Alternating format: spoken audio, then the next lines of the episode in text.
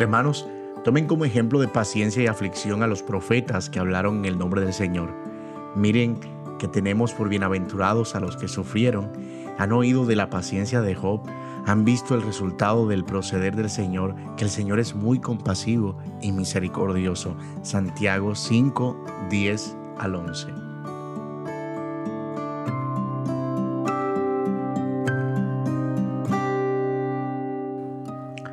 Si eres como yo, seguro no te gusta estar enfermo, pero seguro también, si eres como yo, eres de los que cuando estás enfermo o sientes algún dolor, piensas que lo más terrible del mundo te está pasando a ti, que nadie puede estar sufriendo como tú.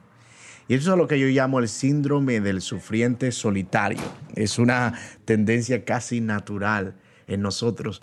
Pero si hay algo realmente útil en medio del sufrimiento, es pensar en las formas en las que otras personas han pasado de peores maneras que incluso las que nosotros podamos estar viviendo y han sido librados por Dios de esas aflicciones. La Biblia no es una colección de historias sueltas, todas ellas nos cuentan una historia mucho más grande y es acerca de cómo Dios usaría los sufrimientos de su Hijo para traer bien a nuestras almas. Y es por eso que vemos muchos episodios de personas que sufren y que Dios viene en su auxilio. Santiago escribe a los hermanos para animarlos a que en medio de las persecuciones y aflicciones que estuvieran enfrentando, pensaran en las muchas maneras en las que los hombres de Dios del pasado habían sido también librados. Y una de esas historias es la de Job, una bastante conocida de sufrimiento y dolor, pero que terminó en una gran liberación y que tipifica la paciencia que somos llamados a tener los que confiamos en Dios. Piénsalo por un momento. Job perdió toda su familia, sus riquezas, sus amigos, sufrió el rechazo de su esposa y perdió hasta su propia salud. Todo eso el mismo día. Pero con todo, él no pecó con sus labios.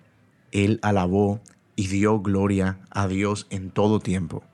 Y esto no es solo una historia inspiracional, es una que nos lleva a la fuente misma del consuelo en el dolor, nuestro Señor Jesucristo, el que sufrió como inocente para librar nuestras almas de la condenación. Cuánto gozo y cuánto consuelo tenemos en esto. Así que sal hoy de tu cuarto y deja de pensar que tu sufrimiento es único. Y mira los ejemplos de paciencia que el Señor nos ha dejado y corre con esa misma paciencia la carrera que tenemos por delante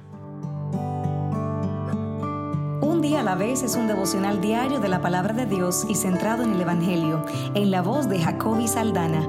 Para más información y recursos visita ibesoberanagracia.com. Hasta mañana.